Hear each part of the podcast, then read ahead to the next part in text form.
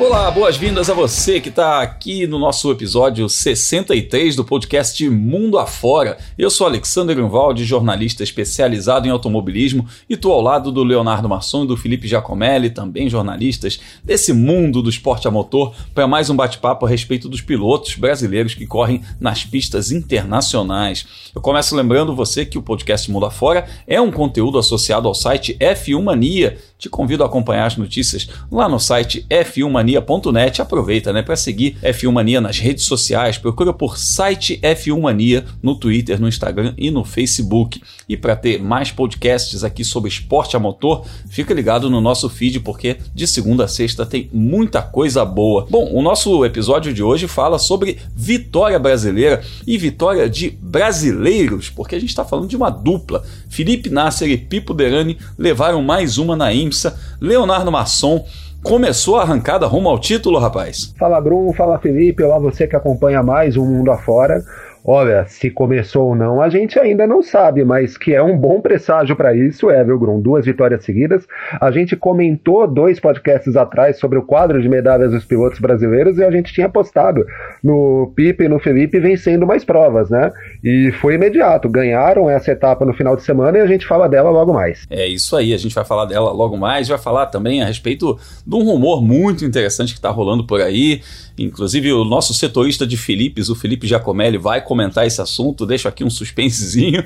Mas agora, Felipe, eu quero saber de você. Campeonato da Moto E de volta nesse fim de semana, também reta final. A gente está aqui na torcida para o Granado, é a grande chance dele, reta final, para o campeonato se encaminhar aí, né, para a sua rodada dupla final. Dá para a gente colocar esperanças, colocar as fichas no Eric Granado, Felipe? Fala Grum, fala Léo. Dá sim. Uh, o meu palpite é assim: se o Granado conseguir ficar em cima da moto, não por, por, por, erros dele, mas por acidentes, por problemas mecânicos que possam acontecer, ele é campeão. Porque em termos de velocidade, olha, não tem para ninguém esse ano na Moto E. É, rapaz, o homem tá andando muito e a gente torce para que ele fature esse título no, no, campeonato de motos elétricas que faz parte da programação da MotoGP, o que é muito bacana também. É isso, e hoje a gente vai conferir ainda resultados da GB3. GB3, que campeonato é esse? A gente explica para você. Tem ainda a Tramzan com o brasileiro brigando pelo título e a Fórmula Indy que voltou às pistas aí com dois pilotos brasileiros num circuito muito louco, numa corrida que foi aí de pernas pro ar, que mexeu com os fãs nas redes sociais. Então é isso, aperta os cintos, é hora da gente viajar mundo afora.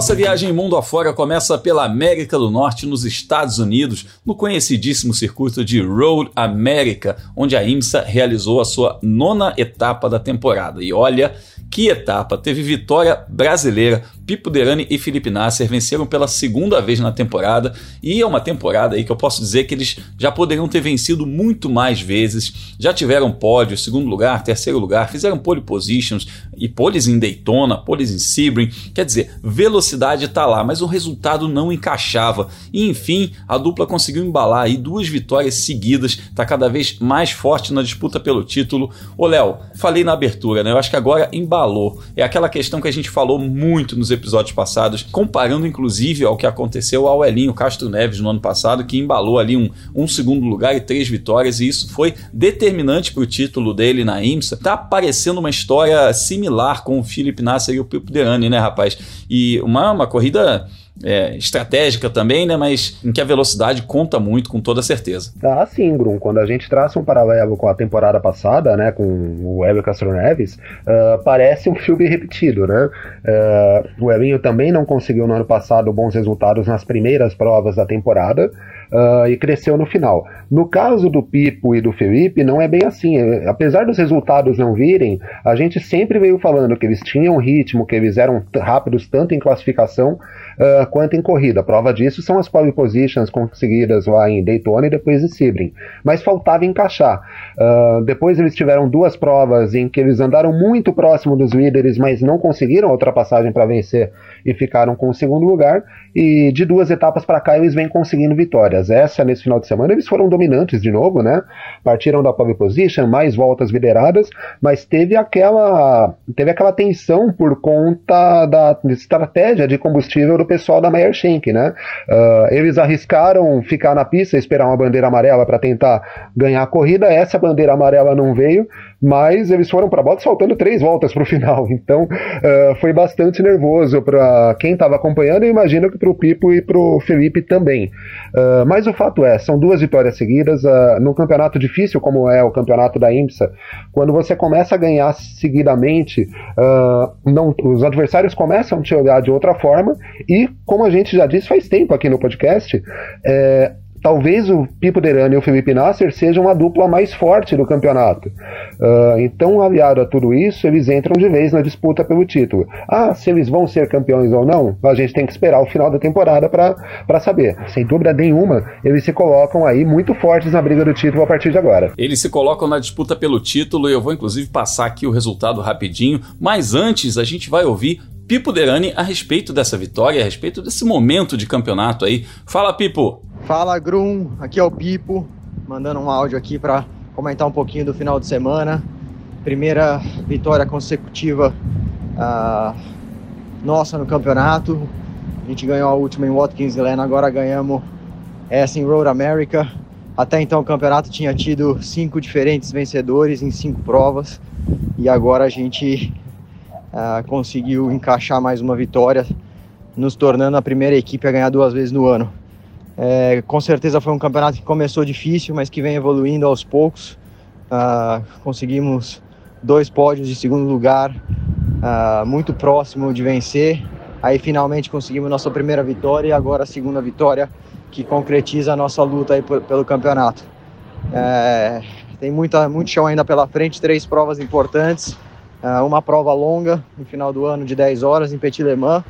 Então tem muita água para passar debaixo dessa ponte ainda, mas o campeonato está vivo, a gente está muito feliz com o nosso, uh, com finalmente estar competitivo, mas não só isso, né? A gente fez a pole nas primeiras corridas do ano, mas não conseguiu concretizar o resultado e agora finalmente a gente está conseguindo encaixar tudo uh, e vencer corrida e estar tá no pódio, no pódio regularmente.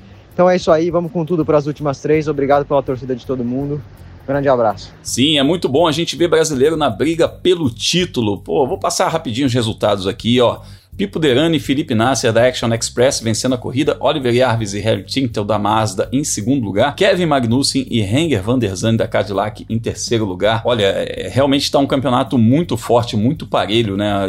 o campeonato tem, apesar de uma pontuação muito alta, porque premia os vencedores com 350 pontos, a pole vale 35, etc. É muito parelho. Então a gente olha aqui o, a DPI com o Rick Taylor e o Felipe Albuquerque com 2.380 pontos e o Felipe Nasser e o Pipo Derani com com 2.339 em segundo. E aí não pense que a vida dele está fácil. Com 2.337 vem Harry Tintel e Oliver Jarvis. Felipe, tá apertado aí, né? Uma situação de campeonato aí que qualquer detalhe conta. E foi uma corrida vencida aí na estratégia, o Léo estava mencionando, né? A Meia Schenck arriscando uma possível amarela, se dando mal e tal. Mas assim, faltam três etapas e só uma delas, a Petit Le Mans, é a de longa duração, apesar de ser um campeonato de endurance, né? Tem corridas um pouco mais curtas, outras um pouco mais longas. Mas a gente pode é, é, esperar a dupla brasileira se aproveitando dessas provas curtas, como aconteceu agora? Ah, Grum, tem os dois lados, né? O, sem dúvida nenhuma, o desempenho deles nessas corridas curtas está sendo muito bom, né? Tem sido bem positivo, mas nas corridas longas, a gente não pode esquecer que a Action Express tem um outro carro, né? Tem aquele o 48 do Jimmy Johnson, que não está muito em alta ultimamente, mas o resto do grid é bem forte, né? O Kamui Kobayashi, o Michael Rockefeller já correu e, se não me engano, o Simon Pagenaud que completa né, a escalação. E por que, que eu estou falando isso? Que de repente, na última corrida do ano, pode acontecer jogo de equipe, né?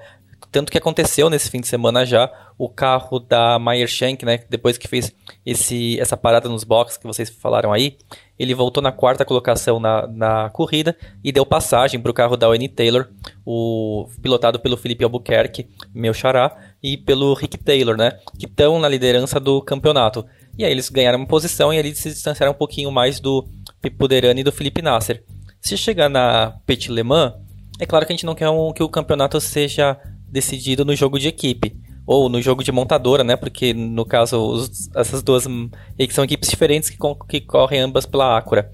Mas é sempre uma vantagem, né? Você tá com um carro a mais e ter essa possibilidade de, de remanejar, digamos assim, a ordem dos, dos pilotos na pista. E também tem a vantagem que o terceiro piloto do carro, do Pipo Derani e do Felipe Nasser, é muito forte, né? O Mike Conway, que já correu na, In, na INSA no passado, já correu na Indy e agora é piloto da Toyota no WEC. Então, seja nas três corridas no fim do ano, eu aposto no carro 31 né, da Action Express bastante forte.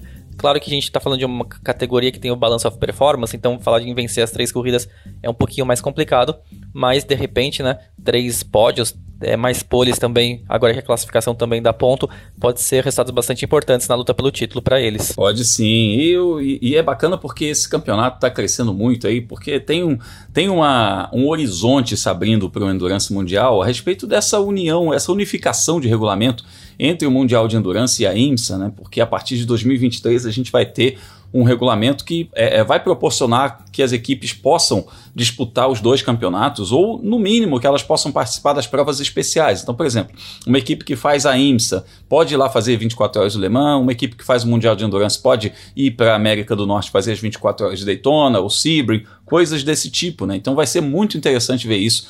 E é justamente nesse sentido que a gente teve um rumor aí circulando pelas redes sociais nos últimos dias. E vou falar com o nosso setorista de Felipe, né? Vou continuar falando com você, Felipe Giacomelli, porque Felipe Nasser no programa de LMDH da Porsche em 2023 tá pintando essa informação, como eu falei, ainda como rumor, não é uma informação oficial, né? Mas é, é, o movimento é muito interessante, porque como eu expliquei, são é, é, são regulamentos que vão se conversar, então a gente vai poder ter as equipes participando de ambos os campeonatos ou de ambas as provas. Mas a gente vai ter também entrada de outros fabricantes, como a Porsche, que a Porsche está andando muito forte no GT nos últimos anos, mas o pessoal um pouquinho mais antigo lembra da Porsche andando nas classes principais, ganhando o Le Mans no geral e tudo mais.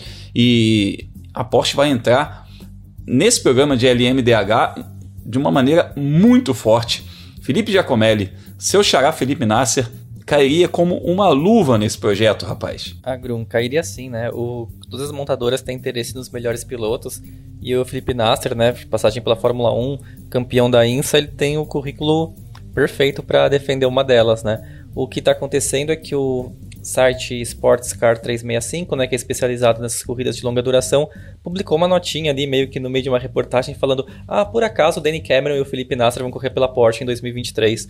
E como se não, não fosse nada demais, né? E, de, e é esse o, o cenário, né? O, não tem uma confirmação, provavelmente. É, o anúncio oficial da Penske, que é a equipe que vai operar os carros da Porsche, deve demorar um pouquinho para vir, talvez não seja nem no fim desse ano, porque a gente tem 2022 pela frente, né? O regulamento LMDH só estreia em 2023, mas é um pouco que a, a Penske fez quando começou aquela parceria com a Acura, né? Que trouxe o Damien Cameron, que corria justamente na Action Express na época, e o Rick Taylor para a equipe.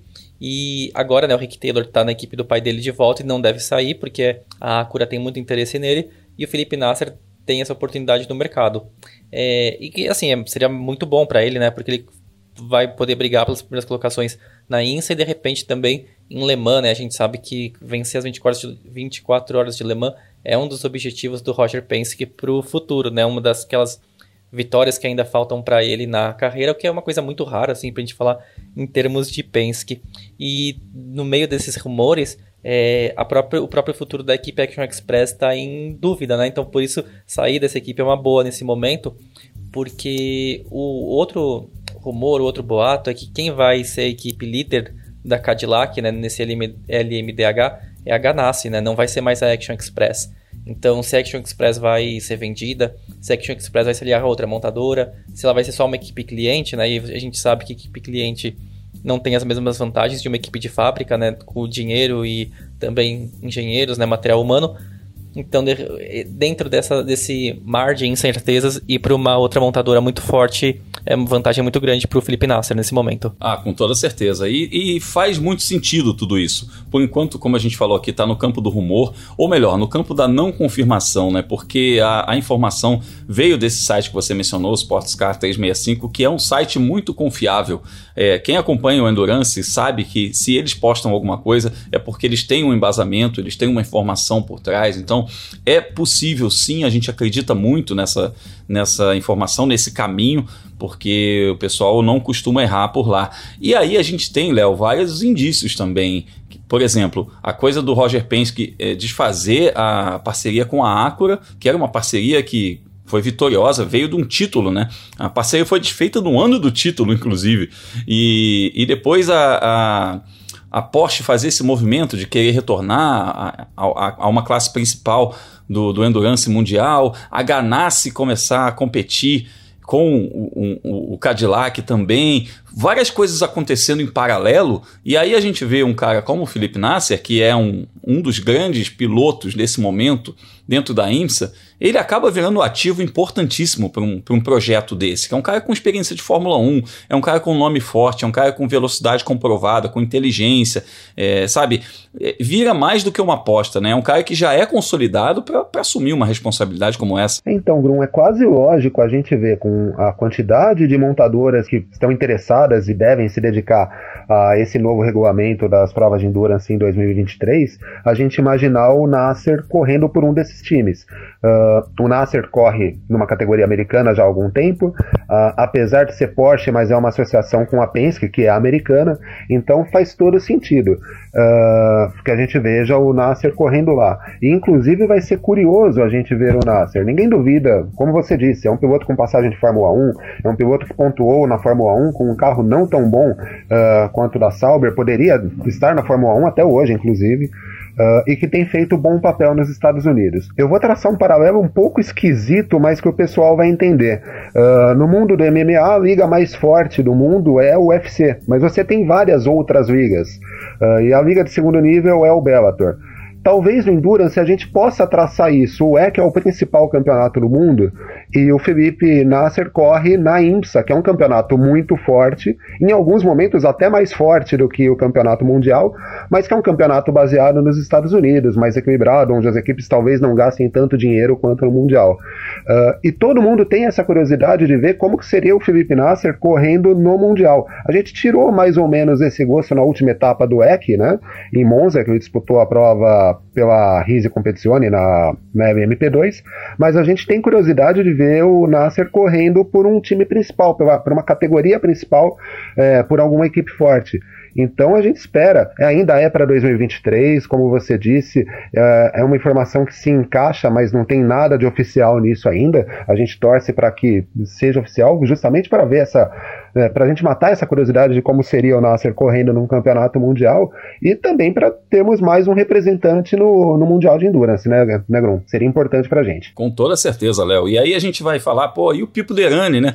Pipo Derani já está encaixado num programa do Mundial de Endurance com a Glickenhaus, já fez aí a sua primeira etapa lá em Monza e anda forte, né? Um piloto com currículo tão jovem, 27 anos, é um currículo que já venceu é, Sebring três vezes, já venceu corridas clássicas, Daytona. É, então é um cara que já se consolidou no Endurance Mundial e tá com um programa é, promissor aí no Mundial de Endurance e tenho certeza que se acabar esse programa da Action Express sem vaga na IMSA, ele não fica, porque é um piloto muito capaz, já demonstrou muita velocidade, muita consistência, muita inteligência nesses protótipos. Bom, e falando em protótipos, tem uma notinha aqui de rodapé a respeito dessa, dessa etapa da IMSA aí, porque é, Felipe Fraga perdeu a invencibilidade dele, né? O cara tinha corrido três provas e vencido as três lá na LMP3 e foi ao pódio de novo com o Gary Robinson na, na, nessa etapa de Road América. Ele foi terceiro colocado com a Riley Motorsports e na corrida que foi vencida pela, pelo Colin Brown, pelo Jonathan Bennett e foi terceiro colocado. Ele não disputa o título porque ele perdeu aí as primeiras etapas em, em função de um problema com o visto, não conseguia entrar nos Estados Unidos e tal. Mas a equipe dele, né, o Gare Robinson, companheiro de equipe dele, tá disputando esse título e o Fraga tá ajudando ele nessa missão. O Fraga, inclusive, que disputou a, na outra semana as 24 horas Spa-Francorchamps, aí já é outro campeonato, é outro carro. Ele correu na, pela equipe Mercedes, equipe oficial AMG, que ele é piloto oficial da AMG. Então ele disputou lá esse, essa corrida, terminou na décima posição, é, quase 60 carros inscritos, uma loucura. É, e, o, e o Felipe aí vai correr no próximo fim de semana, já no Mundial de Endurance, tem, já está já tá se preparando aí para as 24 horas de Le Mans. É um cara que também está andando de tudo, tem vaga em qualquer lugar. Bom, a gente parte aí das quatro rodas para as duas rodas, porque da América do Norte a gente vai viajar até a Europa para falar da Moto E.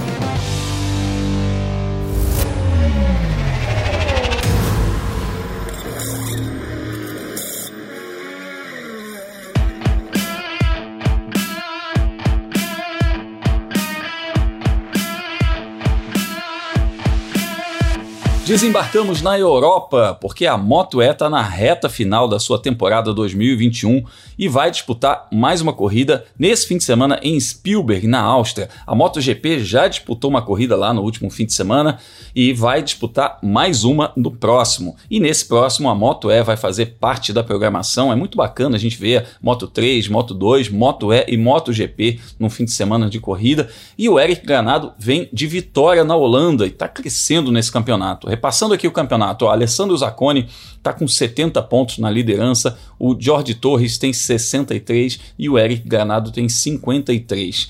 Felipe, com o que a gente tem visto do Granado até agora, poles, vitórias, mais um ou outro infortúnio, né? Ele teve um problema uma moto, né, numa das etapas que a moto ficou parada no grid e aí ele não completou aquela corrida, teve uma queda também na primeira etapa. É, podemos esperar coisas boas, mas é aquilo que você falou na abertura também, né? Ele está sujeito a esse tipo de coisa, mas se ele permanecer em cima da moto, ele é o franco favorito para levar essas três corridas finais. A Grum, sem dúvida nenhuma, né?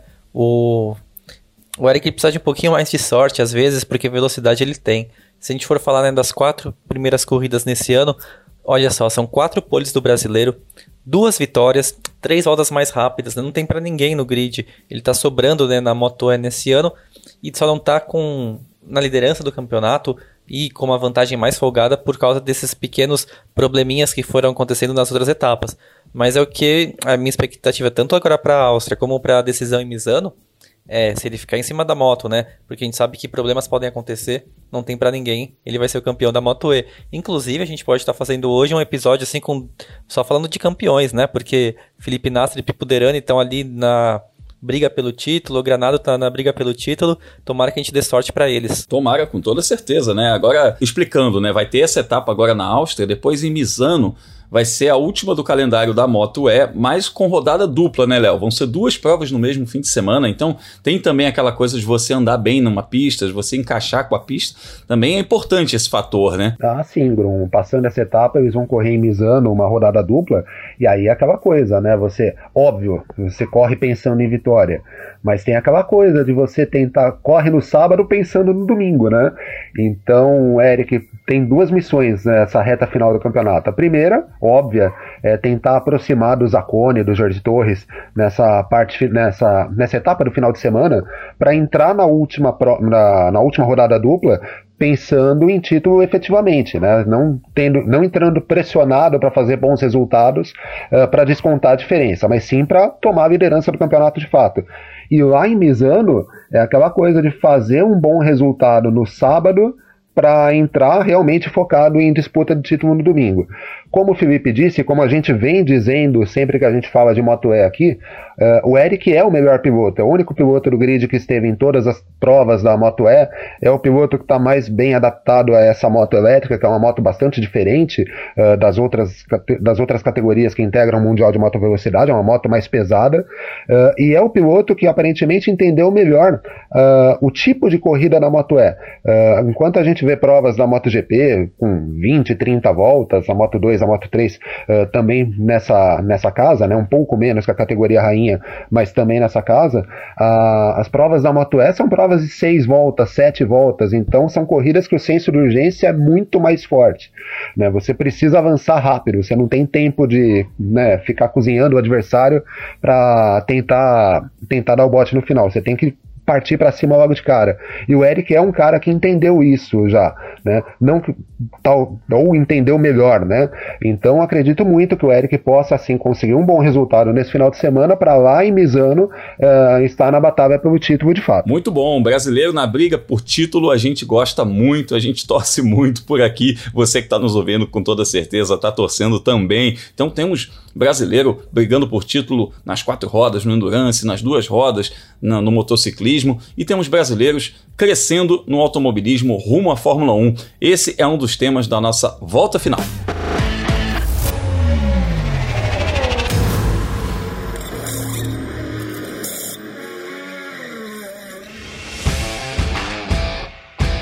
A nossa volta final começa falando sobre Roberto Faria crescendo no campeonato da GB3. Pô, que campeonato é esse GB3? Eu nunca ouvi falar. Ah, ouviu sim, chamava-se Fórmula 3 Britânica, a gente falou muito dele por aqui, só que por uma questão aí de regulamento, né, um, um, um cabo de guerra aí com a FIA, ah, os organizadores acabaram mudando o nome do campeonato, rebatizando, e nesse rebrand, para achar uma palavra bonitinha, eles colocaram GB3, né, GB de Grã-Bretanha, evidentemente, e para fazer uma associação a uma Fórmula 3 britânica. E o Roberto Faria foi ao pódio em duas das três corridas da GB3 lá em Snetterton. Com os resultados desse fim de semana, ele se aproximou do terceiro colocado no campeonato e encurtou a distância para o vice. Então, corrida 1 foi vencida pelo Oliver Berman, com o Roberto Faria em segundo lugar. O Sebastião Alvarez do México venceu a corrida 2, o Roberto Faria foi o oitavo e o Roman Blinsky da Polônia venceu a corrida 3 com Roberto Faria em terceiro lugar. O campeonato está assim, ó, Zac O'Sullivan com 347 pontos, o Christian Mansell com 248, que não tem parentesco com o Nigel Mansell, e em terceiro lugar o Rhys Ushima com 231. O Roberto Faria está com 230 em quarto lugar, ou seja, um pontinho do terceiro e bem pertinho também do vice-líder do campeonato. A próxima etapa é nos dias 14 e 15 de agosto em Silverstone. Pois é, um templo da velocidade. Bom, a gente tem brasileiro brigando por título também nos Estados Unidos. O Rafa Matos manteve a liderança na Transam. Ele teve dificuldade na corrida, ele vinha sempre de pódios, vitórias, etc. Dessa vez ele terminou em sétimo lugar lá em Nashville. Até chegou a ficar em segundo lugar, mas o carro não ajudou e cruzou a linha de chegada na sétima posição. Mesmo assim, liderança do campeonato mantida com vantagem de 18 pontos. Então a corrida foi vencida pelo Mike Skin, o norte-americano, que é o principal rival dele na briga pelo título, com Thomas Merrill, que é o outro grande rival, na segunda posição, e o Rafa ficou apenas em sétimo lugar. Mas ele manteve a liderança do campeonato, 226 pontos. Mike Skin tem 208 e o Thomas Merrill tem 151, está um pouquinho mais longe. A próxima etapa da Transam está prevista só para setembro e a gente vai contar mais sobre isso por aqui, porque tem brasileiro podendo ganhar mais um título internacional. E nessa mesma pista aí de Nashville, a gente teve uma corrida maluca na Fórmula Indy. O pessoal já está até brincando, chamando de Crashville, porque foi uma, é, é, foi uma loucura, né? Nashville, você fala Fórmula Indy Nashville, você lembra logo daquele oval, né? Inclusive a Bia Figueiredo ganhou corrida lá na Indy Lights, Tony Canaan ganhou na Fórmula Indy. É uma pista até com uma certa tradição dentro da Fórmula Indy, mas arrumaram uma forma de ter uma corrida de rua lá. Só que o traçado é muito esquisito, passa por uma ponte, tem umas esquinas, tem uns trechinhos aí que, que não passa nenhum carro direito, e a corrida foi muito louca, né? E a gente teve assim vitória do, do Marcos Ericsson, olha que situação louca, né? Marcos Ericsson ganhando pela segunda vez na Fórmula Indy, Scott Dixon em segundo, o Scott Dixon que bateu nos treinos, fez, um, fez uma lambança lá nos treinos, o pessoal falou, e já acabou a carreira do, do Scott Dixon, tá na descendente, né? calma, deixa chegar a corrida que o cara tá ali sempre no pódio. Em terceiro, o James Hinchcliffe do Canadá, muito bacana ver o Hinchcliffe no pódio novamente. E o Hélio Castro Neves foi o nono colocado, né? ele voltou às pistas pela primeira vez na Indy depois da vitória nas 500 milhas de Indianápolis e terminou aí no top 10. Amigos, corrida doida, né? Mas é, é o tipo de corrida e eu vou trazer aqui, eu vou dedurar é, Felipe Giacomelli, o seu tweet mais legal do fim de semana foi é, dizendo que essa pista era um horror. Tomara que fique para sempre na Indy. Rapaz, eu dei muita risada quando eu li isso. Eu tava lá em Curitiba na Stock Car, mas isso é meio que um resumo da Fórmula Indy, né? Grum, você foi gentil falar de horror, porque a palavra que eu usei no tweet foi. Aí deu aquele pitinho agora, sabe? Porque, olha, um carro só passando em alguns trechos ali era complicado de assistir. O começo da corrida foi bem travado, né? A gente teve praticamente oito bandeiras amarelas ali em, e, e, uma vermelha em, em, torno de 60 voltas, né? Então foi muito cansativo e assim parecia que não ia, não ia acabar nunca a corrida. Mas depois do final da prova ela desandou, é, quer dizer, ela andou, né? A coisa começou a dar certo e a gente viu uma briga bem legal pela primeira colocação envolvendo o Colton Herta, né, que era o piloto que estava dominando o fim de semana, e veja lá o Marcos Ericsson que tinha se envolvido em um acidente no comecinho da prova e depois na estratégia de box assumiu a liderança. Não teve uma briga de fato na pista, porque o Colton Herta parou no muro. E mas foi divertido porque corrida maluca assim, né, resultados às vezes com uma zebraça, como a vitória do Marcos Ericsson, a segunda dele nesse ano, um dos pilotos que mais venceram nessa temporada da Indy. É divertido a gente acompanhar, forte um pouco do Penske versus Ganassi, que a gente tem visto mais frequentemente com o Pato Award também esse ano. O, um, um, paralelo seria um pouco. É igual a gente vê o Ocon ter ganhado né, no GP da Hungria. A gente sabe que não vai acontecer todo dia, também não é tão legal assim a gente ver um acidente tirando todos os favoritos de prova no, na primeira volta, mas ver assim, né, essa mudança de rotina, novos pilotos brigando pela primeira colocação é muito legal. Espero que é, Nashville continue na Fórmula 1 por muitos mais anos, de preferência com um ajustezinho ou outro ali para largar, uma, alargar as curvas do, na outra margem do rio, né, naquela margem onde não tem o estádio, que ali é muito apertadinho mesmo, pro automobilismo não dá. Talvez para Fórmula E, mas para Indy não. É, para Indy ficou um pouco mais difícil, né? Mas a próxima etapa da Indy vai ser no circuito de Indianápolis, o circuito misto de Indianápolis, já nesse fim de semana. Aí é mais tranquilo de acompanhar, inclusive para acompanhar pela internet para saber todos os resultados, né? Ah, isso aí, Grum. Se tiver corrida no fim de semana, eu posto a agenda da velocidade no meu site, né, no World of Motorsport. A agenda da velocidade é um post que coloco o horário de todas as corridas, todas as atividades de pista do fim de semana, onde assistir,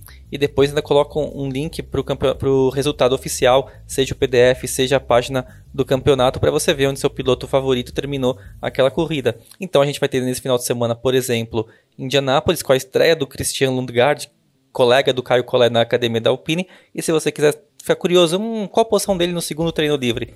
Aí você acessa a agenda da velocidade, que vai ter lá um link para o resultado, fora depois também como que ficou o campeonato, né? É, para acessar meu site, é só procurar por World of Motorsport no Google ou felipejacomelli.com. E para me encontrar nas redes sociais, buscar por Felipe Giacomelli tanto no Instagram quanto no Twitter. É, e se você quiser conversar sobre esses resultados, aí eu dou uma dica. O grupo Mundo Afora no WhatsApp, o pessoal comenta todos os resultados, comenta treino livre, comenta classificação, comenta corrida, comenta rumores de mudança de cockpit de, de brasileiro, é, de mudança de categoria. É muito legal. É o pessoal que entende muito do assunto. Se você quiser ingressar nesse grupo, me manda uma mensagem no Twitter ou no Instagram que eu te mando o link lá, o link convite para você entrar no WhatsApp no nosso grupo Mundo Afora, mais de 100 participantes, uma discussão de altíssimo nível, né, Léo? A gente troca muito ideia nas redes sociais, no Twitter também, mas o papo lá no grupo é muito bacana. Ah, o pessoal do grupo lá é nota 10, rapaz. O nível é muito bom e eles acompanham. Vou te dizer que eles não acompanham só os brasileiros do exterior, não. Acompanham todas as categorias possíveis e imagináveis. E sempre com alto nível, o pessoal tem um respeito muito grande por lá. Uh, tô chateado, achei que vocês fossem usar o termo pro Marcos Ericsson, falar que ele tinha decolado para vitória nessa corrida da Indy, mas não usaram, né? Aí é maldade, hein? É, não foi um acidente qualquer do Ericsson. Ele decolou no começo da corrida, mas conseguiu se recuperar e ganhou, né? A segunda vitória dele. Vamos ver se ele consegue aprontar mais no ano. Mas além do grupo, Grum, é, a gente conversa bastante nas redes sociais, né? Quem quiser me seguir nas redes sociais, só procurar por Leonardo Marçom no Twitter, no Instagram e no Facebook. Lá a gente coloca bastante coisa que a gente produz contigo, lá no Fórmula Grum e também no F1 Mania e na revista Race. Então, quem quiser me acompanhar, Leonardo Marçom no Instagram, no Twitter e no Facebook. É isso aí. Nosso trabalho lá no Fórmula Grum, aliás, essa semana entrou um vídeo muito bacana no ar. A gente fez, né, Léo, os GPs Olímpicos. A gente fez um recorte muito doido aí, uma viagem que a gente pegou aí os 17 GPs que bateram data com os períodos olímpicos ao longo da história, e aí a gente resolveu fazer um quadro de medalhas. Ficou uma, uma maluquice muito bacana, ficou um conteúdo muito bacana mesmo. É, a gente, a gente, né, volta e meia bate um GP de Fórmula 1 com a Olimpíada, aconteceu de novo, esse aí vencido pelo Esteban Ocon, foi o 17 e a gente resolveu fazer essa contagem aí, o Léo nos ajudou nessa, levantou esse quadro de medalhas e o conteúdo ficou muito bacana. Então dá uma olhada lá em youtube.com barra Fórmula Grum. Lá no meu canal no YouTube também a gente vai ter na semana que vem um preview aí para as 24 horas de Le Mans e esse vai ser inclusive o tema do próximo episódio aqui do nosso podcast, né? O aquecimento para as 24 horas de Le Mans, falando aí com os pilotos brasileiros, trazendo um pouquinho da história dos pilotos brasileiros nessa prova. Então já se programa, já ativa as notificações aqui no seu tocador de podcasts favorito para você não perder esse episódio, porque vai ser muito legal. Então, me procura lá no Twitter, no Instagram, no Facebook por Fórmula Grum, vamos trocar uma ideia também. Entra no nosso grupo no WhatsApp e vamos trocar ideia a respeito dos pilotos brasileiros que competem nas pistas internacionais aqui no feed do site F1 Mania. Você tem outros podcasts também falando a respeito de MotoGP, falando a respeito de Fórmula 1 e falando aqui semanalmente sobre os pilotos brasileiros que competem mundo afora. Então é isso. Até o nosso próximo episódio falando sobre 24 horas de Le Mans. Forte abraço!